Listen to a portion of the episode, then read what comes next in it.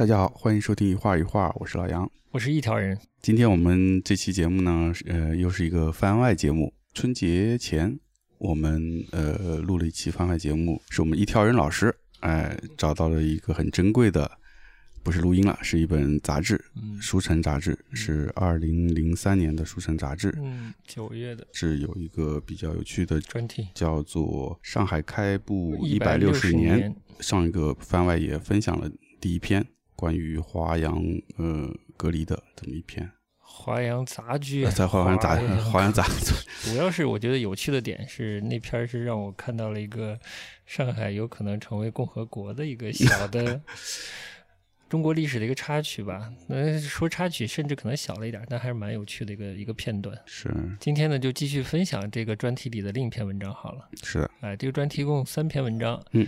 第二篇我们看了一下，偏学术、偏抽象，嗯，读起来应该比较吃力，大家听起来也会比较吃力。没错，所以我们先跳过第二篇，跟大家分享这个专题的第三篇，嗯，叫做《城市的月亮》，标题老浪漫的了，是非常浪漫。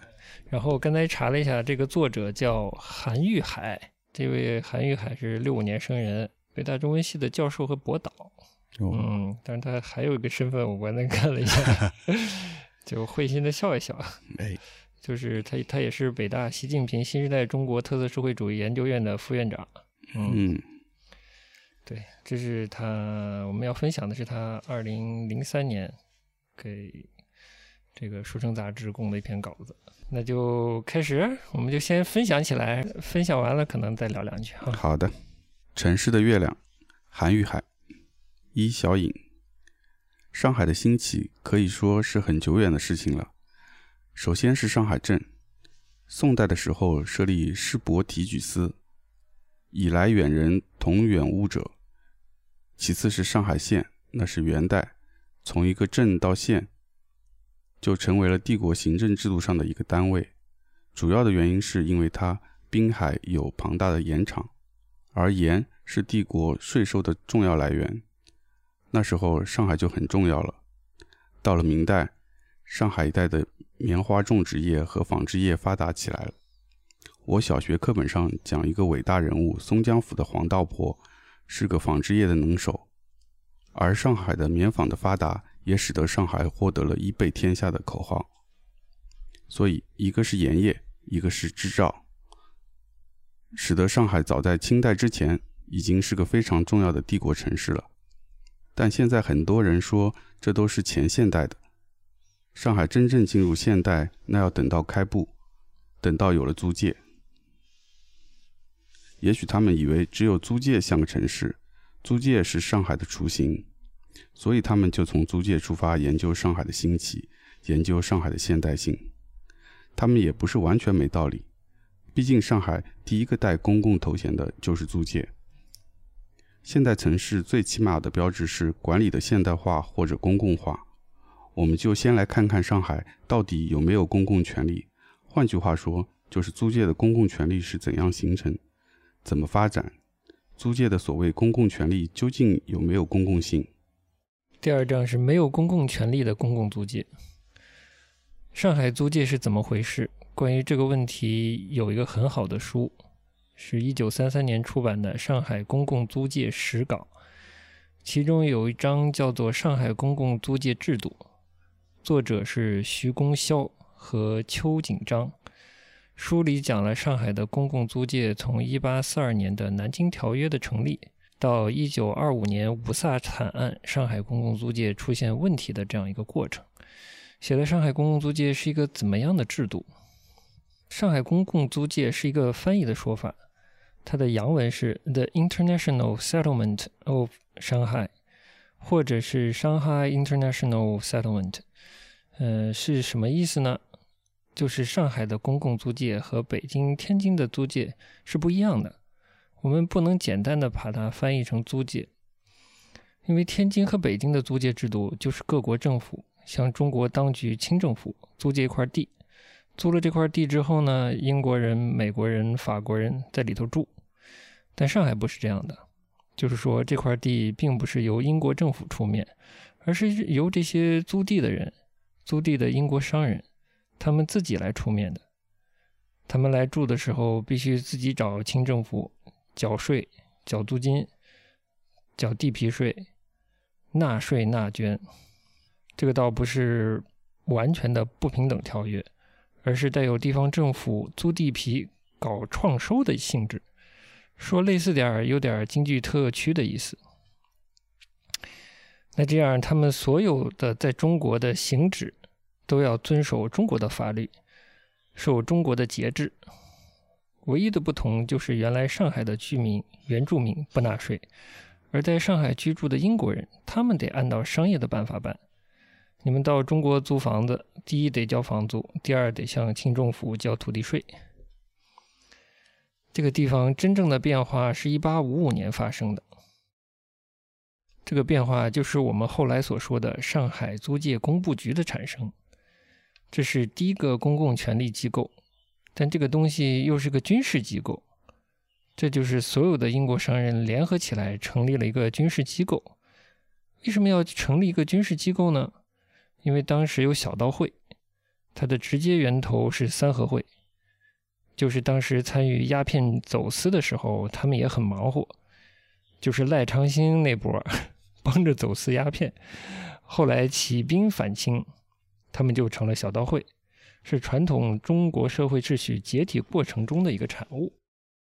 小刀会攻击上海，第一个结果就是造成了外国商人组织了一个军事机构，叫工部局。工部局先是招了一些更夫。也就是晚上巡逻打梆子的那些人，从更夫开始慢慢发展出了警察，发展到租界的巡捕。我们注意到这个制度是英国政府不同意的。英国政府说：“你们怎么就到中国突然成立了一个军事机构了？”这些商人就说：“清政府没有办法保护我们，我们想办法自己保护自己还不行吗？”这说明这个准。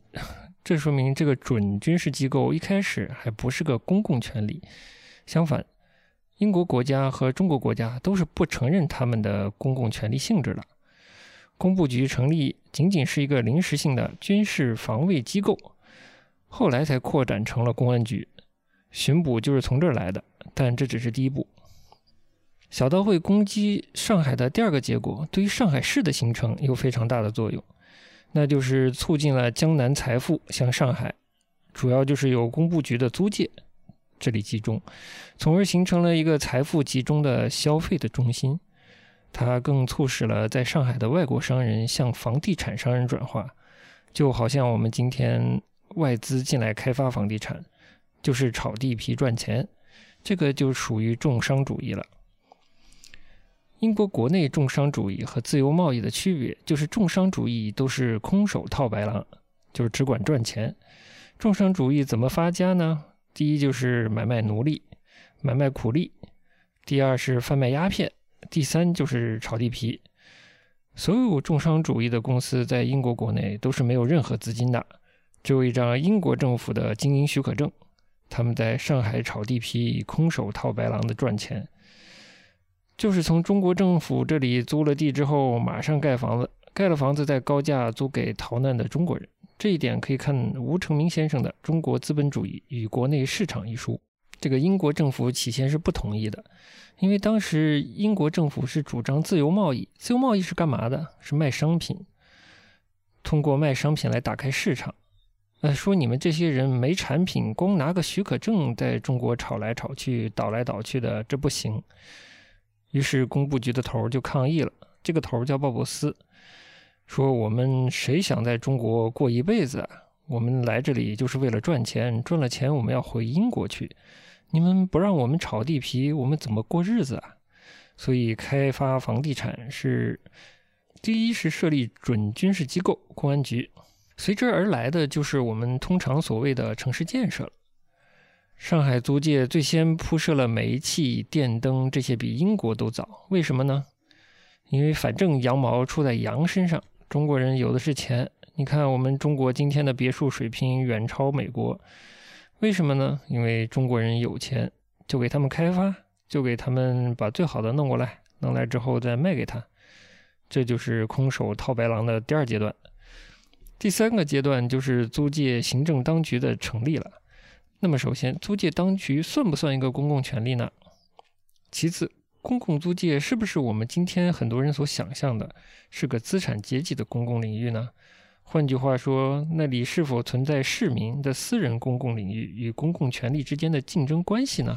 答案是都不算，因为租界当局一开始就是一个由外国人成立的准军事机构，这个军事当局是以赚钱为目的的，说不好听就是个武装黑社会发展起来的，因为它没有什么公共性。不能算公权力，因此，中国城市争取建立一个公共领域的斗争，一开始就不是表现为资产阶级私人公共领域的培养，像如今老上海的风花雪月里的故事编的那样，而是直接就表现为市民和无产阶级为争取选举权以及其他权利与租界当局的斗争，与那个没有公共性的公共权利的斗争。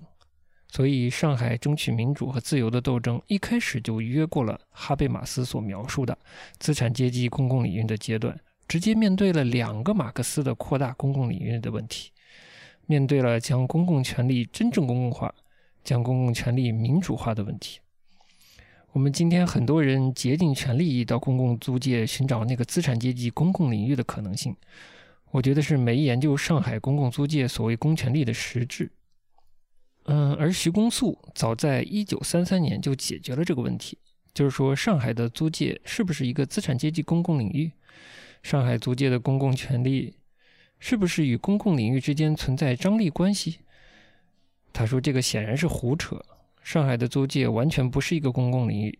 第一，因为公共领域的基本原则是无代表权则不纳税，也就是说我纳税是因为我有代表权。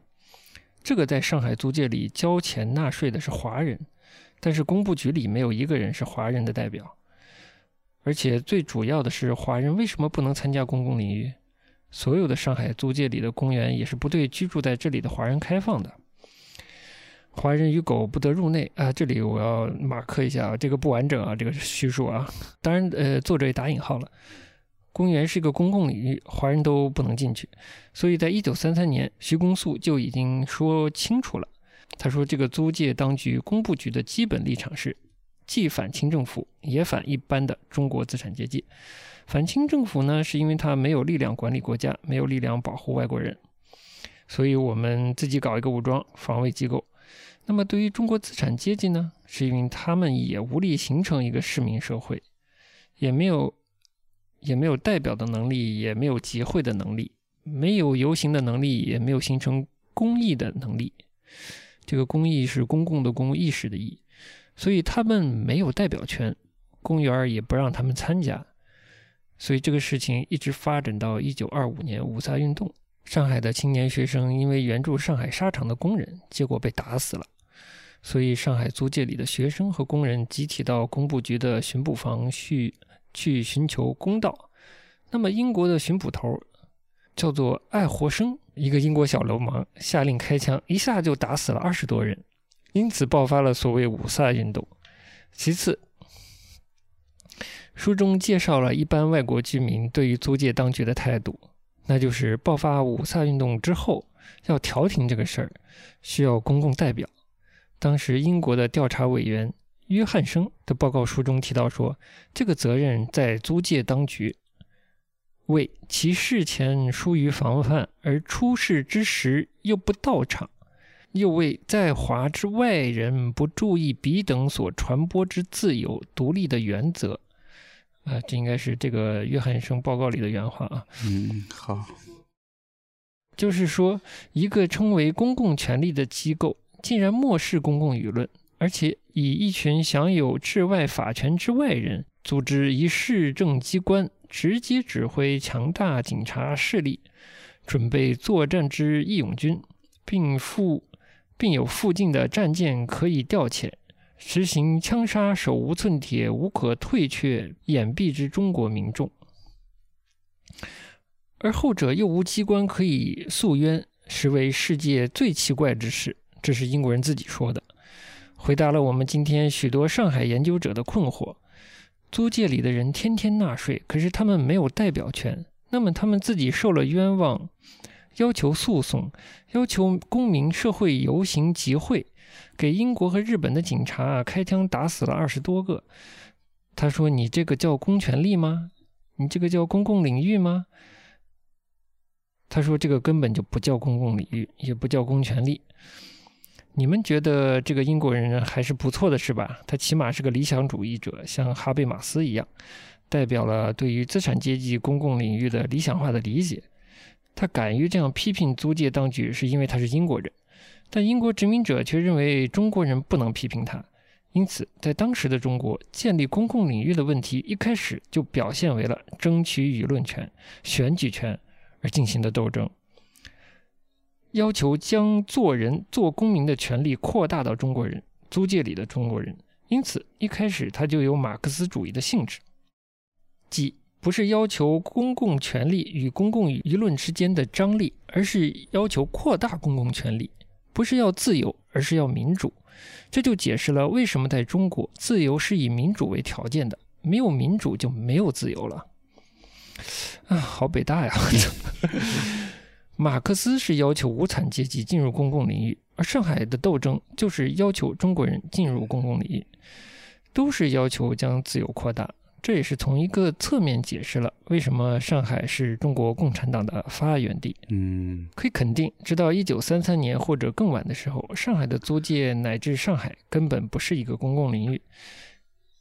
一九四六年抗战胜利，上海才第一次有了中国人的市政当局。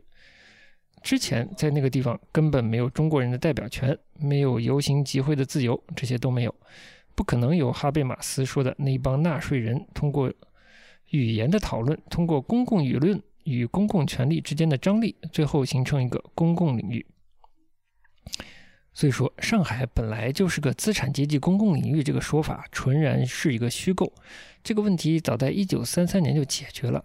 我们今天许多的研究完全是建立在虚构的基础上，这是另外一个问题。第三章，旧梦奇迷。这几年上海怀旧风很盛，怀旧当然是可以的，但问题是你要知道往哪里去怀。我的看法是，不能从殖民主义的传统中，从租界里面去怀。上海怀旧，说白了是去怀念一个城市社会，一个自由的城市生活世界，这个都没有错。我们为了未来，完全可以这样去想象历史，怀念历史。但是，中国历史上有没有类似于哈贝马斯所描述的那样一个城市的公共领域呢？我认为是有的。但是要寻找它，就必须把眼光往远看，而不是盯着什么上海开埠。上海成为一个繁华的城市是有上千年的历史了，特别是到了晚清之后，上海的发展非常的大。首先是因为朝廷里的海运与漕运之争，使得上海成为帝国南方海运的港口、货物集散地。其次是洋务运动，使得江南的。使得江南的现代制造业、航运业，乃至于文化出版、翻译事业得到了空前的发展。而在这一切发展之上，表现出中华帝国权力的调整。最突出的就是权力由北方向江南的偏移，江南地方自治能力的加强，绅商阶级的迅速崛起。这个时候的江南和上海，已经形成了一个中国式的、逐渐现代化的公共权力。那么，围绕着这样一个公共权利，就逐渐形成了一个公共舆论机制。特别明显的表现，这个大家都是知道的。推动晚清变法的那些人，包括王涛、魏源这些人，都是从这里面出来的。这个是政治史和思想史必须注意的。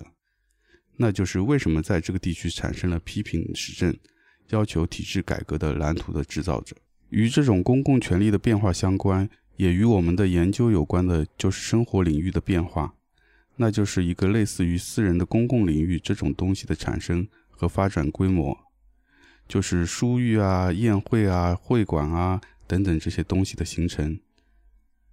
这就是我们从《海上花列传》里面看到的东西，是日常生活世界里面的东西。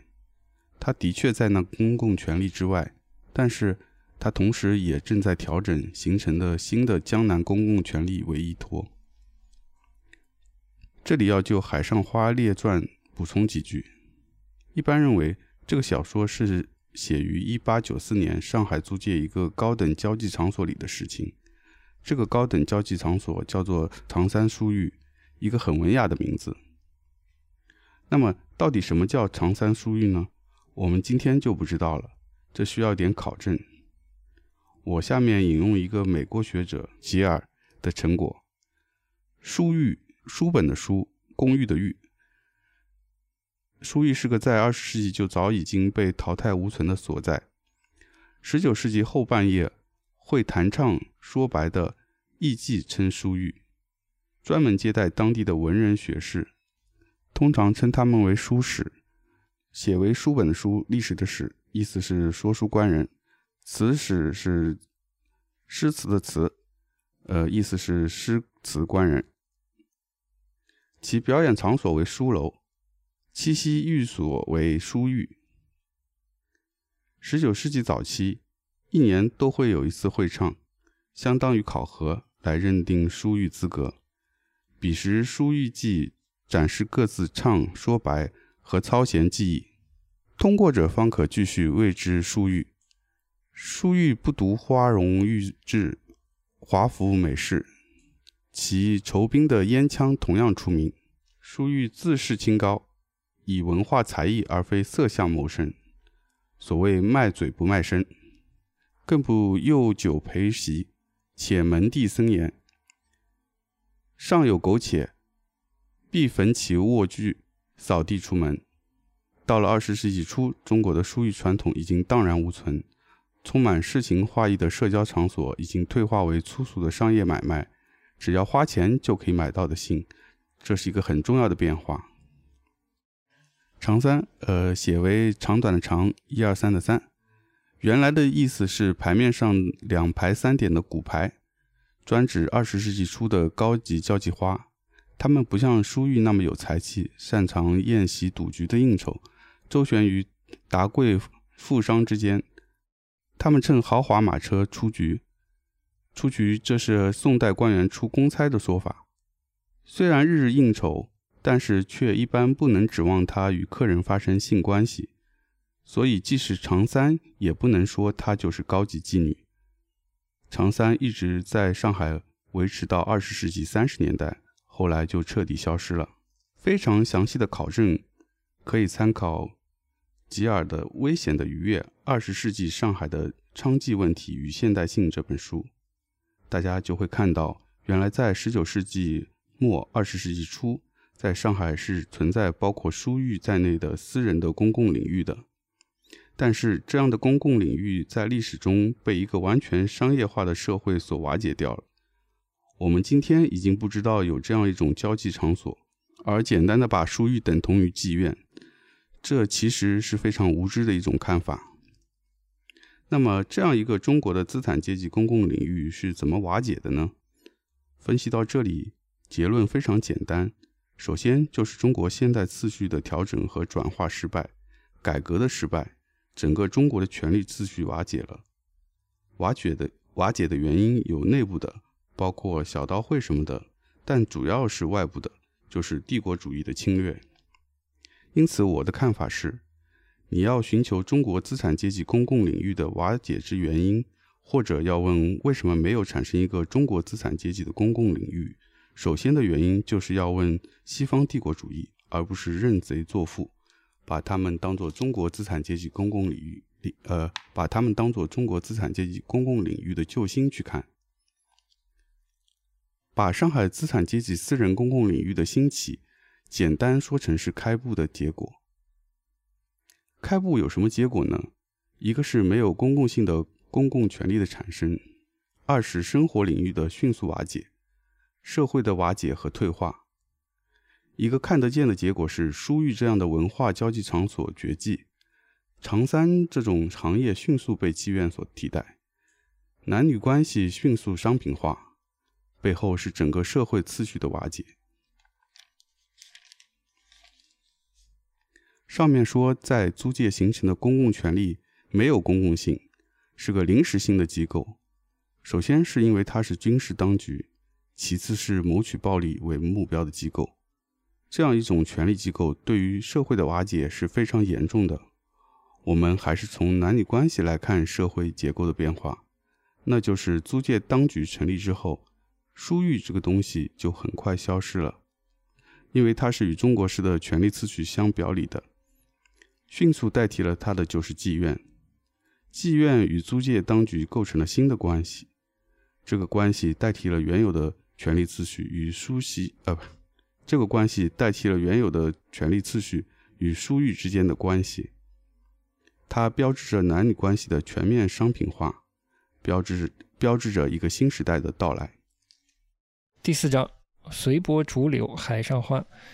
在从书域到长三到妓院的转化过程中，有一个中介。这个叫做韩庄，它本来的意思就是阔绰的商人，也就是有钱人的地方。后来逐渐转化成为了男女苟且的所在，就是那些官姨太太、大小姐们偷情的地方。但也有些卖身的高级妓女了。陈凯歌有个电影叫做《花影》，就是专门讲韩庄的故事。那就是一个靠专门勾引大家闺秀来做生意的男人的故事。在那个个性解放的时代，所谓的爱情、个人解放是不断滑向骗财骗色，滑向感情的全面商品化。陈凯歌注意到这个个性解放的话语是怎么滑落的，从五四运动这样的社会批判运动，到一个商业化权力全面的瓦解社会的转化过程。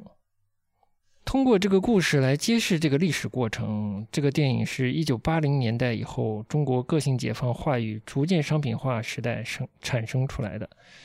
其实有现实的隐喻，也有很深刻的历史背景。可惜是这个电影没有引进，哎，可惜的是这个电影没有引起很好的关注。它让我们想，它让我们想到中国八十年代的批判运动是由社会来推动的。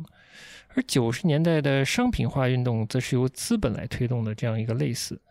那么在韩庄之后，就是情人旅馆，随后就是大规模的妓院出现，书寓之类的就再也找不到了。为什么？社会的结构变化了，没有竞争力了。随着租界的产生，大规模的外来人口出现，流动人口出现，妓院就应运而生，男女关系全面商品化的时代开始了。妓院在老上海有个名字叫咸肉庄，咸肉就是旅客的路菜，说不好听就跟方便面一样。在一个万物商品化的时代里，男女关系的商品化是完全不能避免了。什么公共领域的社会都是胡扯了。租界里面的英国绅士和传教士，救世军不是没有抨击过迎风的商，啊，就是救世军不是没有，不是没有抨击迎风。的友商风化，五四以来的知识分子不是没有从保种启蒙的角度去批判过，去抨击女性的堕落，但是在这个商品化的时代，这种道德谴责实在太无力、太滑稽了，因为他们眼里的世界是颠倒的，就像我们今天有许多人从哈贝马斯对于早期资产阶级私人的公共领域的理想化描述来附会三十年代和今天的上海一样。都非常的滑稽。张艺谋的摇啊摇，摇到外婆桥，从视觉上揭示了这一倒置的世界。从主人公一个小孩子被倒吊起来，给观众一个滑稽的视角。租界公共当局也准备禁止卖淫嫖娼，但那不是出于自己的道德原因，而是拐卖人口造成的治安问题和性病带来的卫生问题。但是。这随即就威胁了这个政权的本质，它是靠高级妓院的金钱和资本维持的。嗯，结果自然是颁布一个虚设的妓女卫生检查制度就了事。张艺谋这个电影的贡献在于揭示了中国传统秩序的严重退化，城市的商绅制度退化为了黑社会制度，从一个侧面展示了中国社会，从一个侧面展示了中国城市公共领域的瓦解。张艺谋和陈海歌一样，作为八十年代具有代表性的导演，他们对于中国传统秩序更生的可能性，完全抱着悲观绝望的态度。恰恰在这一点上，他们与拍了《海上花》的侯孝贤有着基本的价值判断的不同。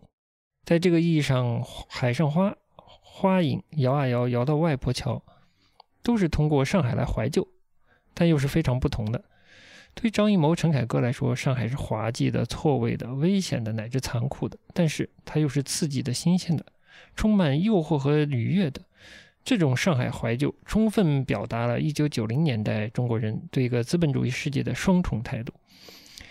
而对于侯孝贤来说，上海曾经是一个富裕的、爱情的、发乎情、止乎礼仪的空间，但是随着中国社会秩序的崩溃，随着帝国主义、资本主义还有社会主义，我们称之为现代文明的这些东西的到来，这个空间如同随波逐流的海上花，永远的破灭消失了。就到这就结束了。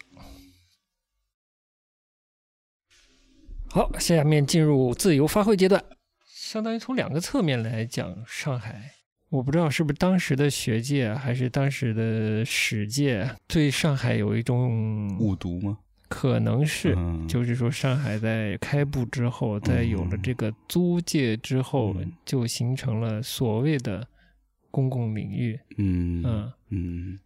然后呢，这位韩先生他的意思就是，其实是不存在的。对，就是这个所谓的公共领域，其实不存在公共权利。对，嗯。因为当时的这个租界中华人他没有相应的这个权利，在在哈贝马斯可能还有其他一些学者的这个认知框架上，嗯中国人的身份是不完整的。嗯，好像是至少前面一半好像是在说这个意思。不是我我刚才因为前面也看了一点，刚才我们我们还没有分享的这篇文章嘛哦，那那篇更狠一点。对，我觉得是不是那个阶段，这个在这个所谓的学界还是史界里边，是嗯有这样一种倾向，是大家对这个你你有印象没？那个时间就是嗯，二十一世纪初，有一段时间上海热嘛，是是挺上海是个热潮对对对，可能包括很他提到的这些电影，包括嗯。后来的那个《花样年华》，都是差不多这个时期。嗯，可能在他看来，对上海有一种过度的美化的想象化，，嗯，觉得他如梦似幻的那种感觉甚至不是如梦似幻，啊而是从这个不管是社会学、历史学嗯还是经济学角度，嗯可能觉得上海已经很早就进入了一个很文文明的阶段。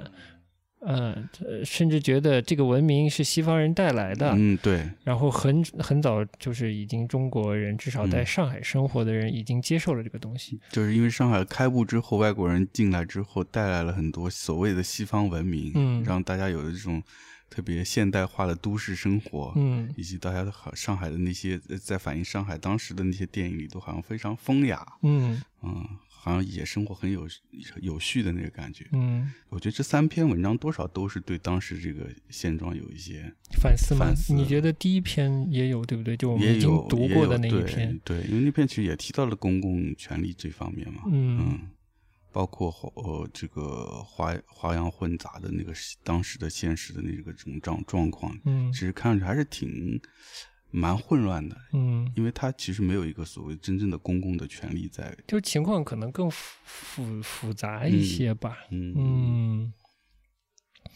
就是过于理想化的去想象，肯定是有问题的。嗯但后面这一篇，我觉得就是这一篇的后半部分，从这个风雅这个角度来讲这件事啊，我觉得是有一点儿角度，有点儿是怎么说失当哦。其实前篇我们没有没有念到的那一篇，还没有读的那一篇，也可能不会读的那一篇，嗯是从资本主义，呃，尤其是殖民主义在社会发展的这个方面呀、它难以受控，甚至强制性的暴力的来改变社会。嗯，这个角度来讲的，虽然我们没读啊，但是没有念出来啊。啊，但是好像角度似乎是这样，是这个批判性的。这个批判性跟上海的关系就是，这个西洋人，尤其是这个租界的英法这些嗯西方的资本主义的势力，不管它是有官方的没官方的啊嗯，它进来了，其实它是一种资本主义势力，是它不是一个带来。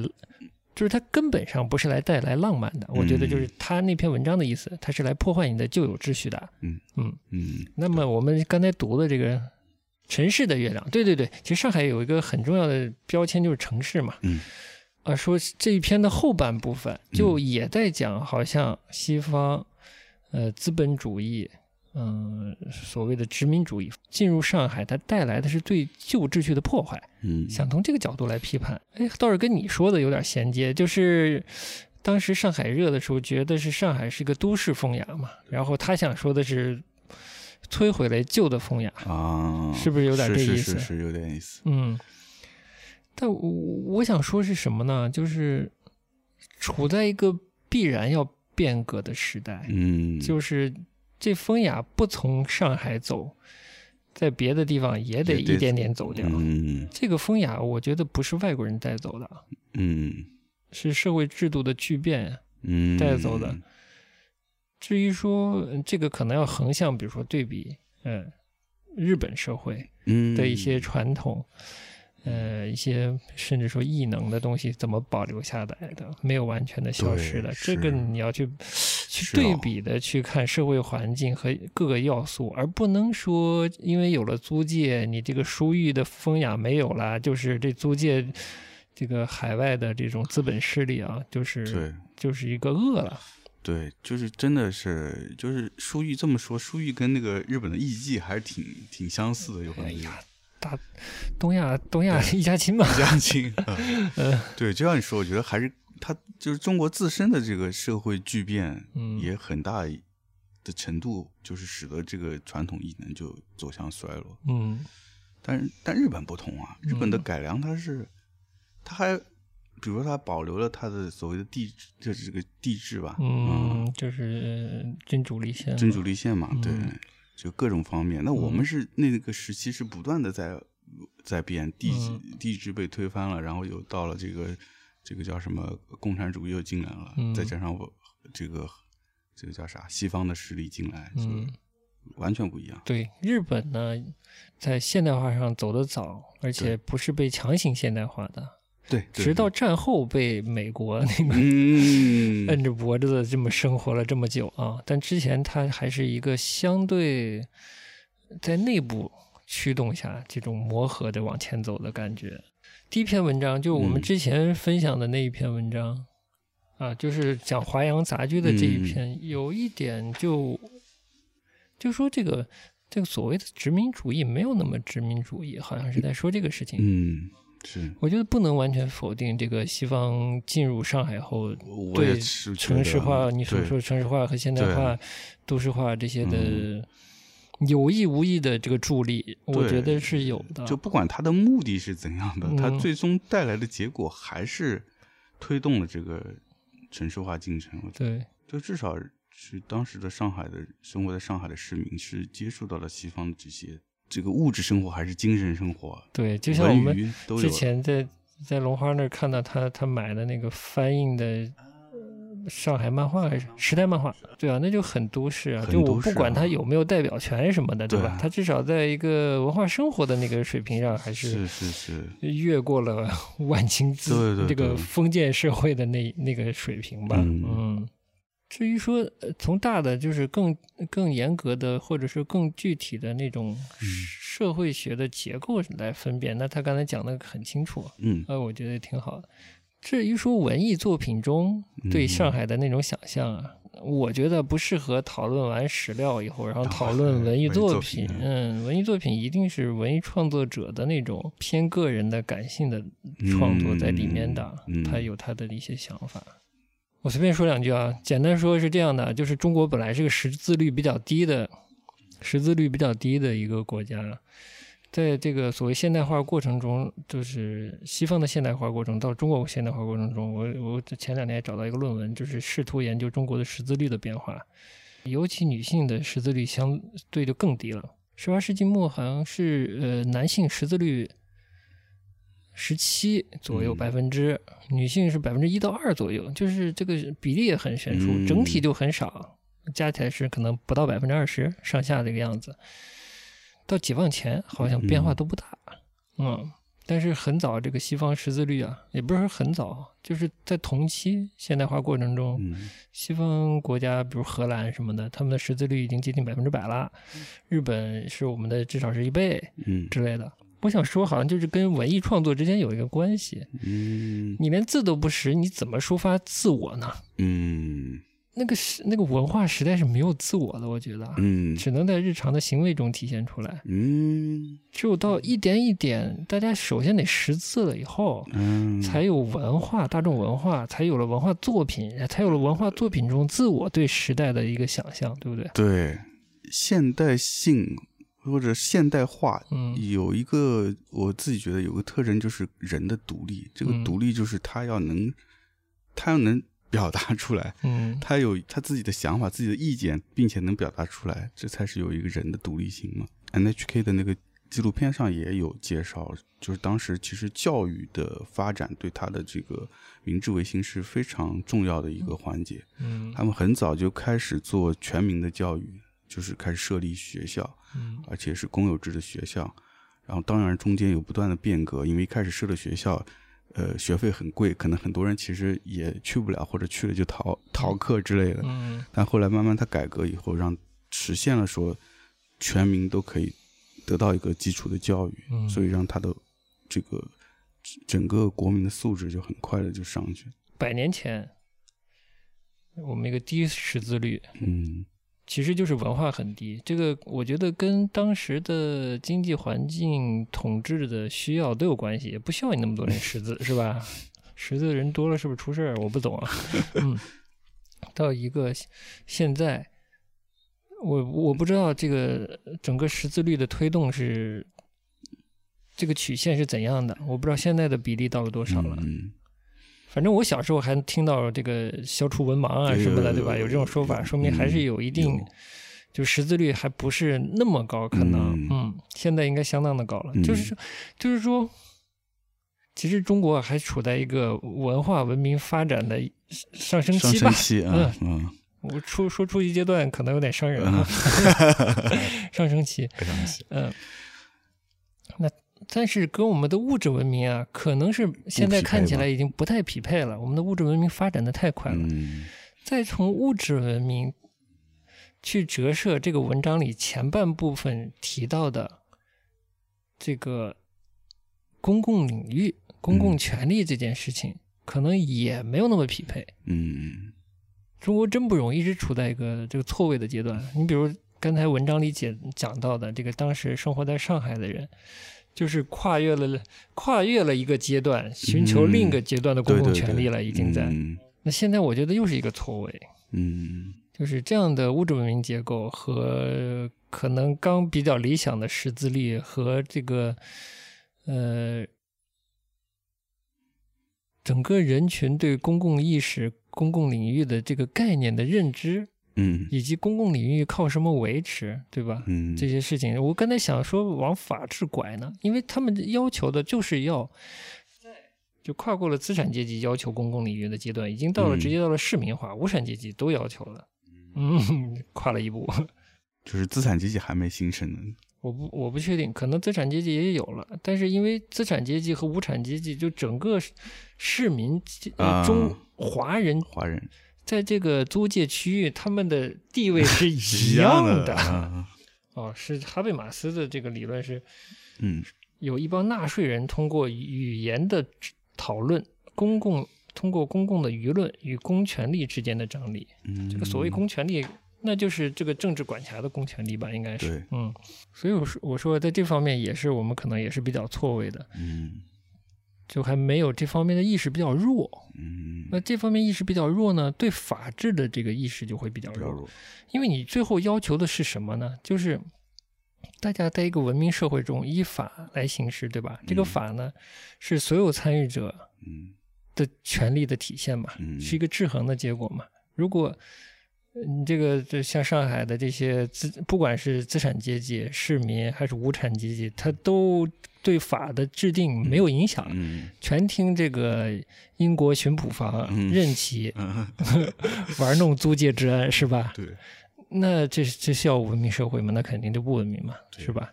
那他们肯定就自己的主张了。嗯那最后这个主张得落成什么？我觉得还是得以法律的形式存在，嗯而且是得有相应的机构来维护这个法律是有效的在运作的嘛。嗯，是吧嗯，嗯，所以我们未来可能会给大家再分享一篇跟法治有关的文章。哎呦，这影子做得好，哎，我就为了往这儿拐。可以的。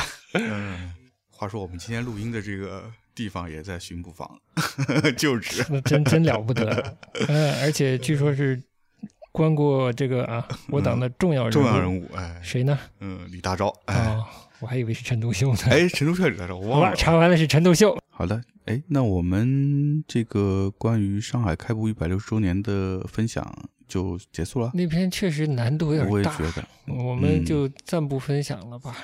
嗯，也希望大家在我们这个分享里对上海的这个城市啊，作为一个城市、城市文明这个来历有更多的了解。嗯，好的，那我们关于上海的这个一百六十周年开铺的这个分享就到这里了。到这里了，嗯，下一期我们会带来其他的分享。哎哎啊，但跟上海我们也不会完全的脱钩啊。对的啊，因为毕竟我们在上海。那我们今天节目到这儿，嗯下一期再见，拜拜。拜拜。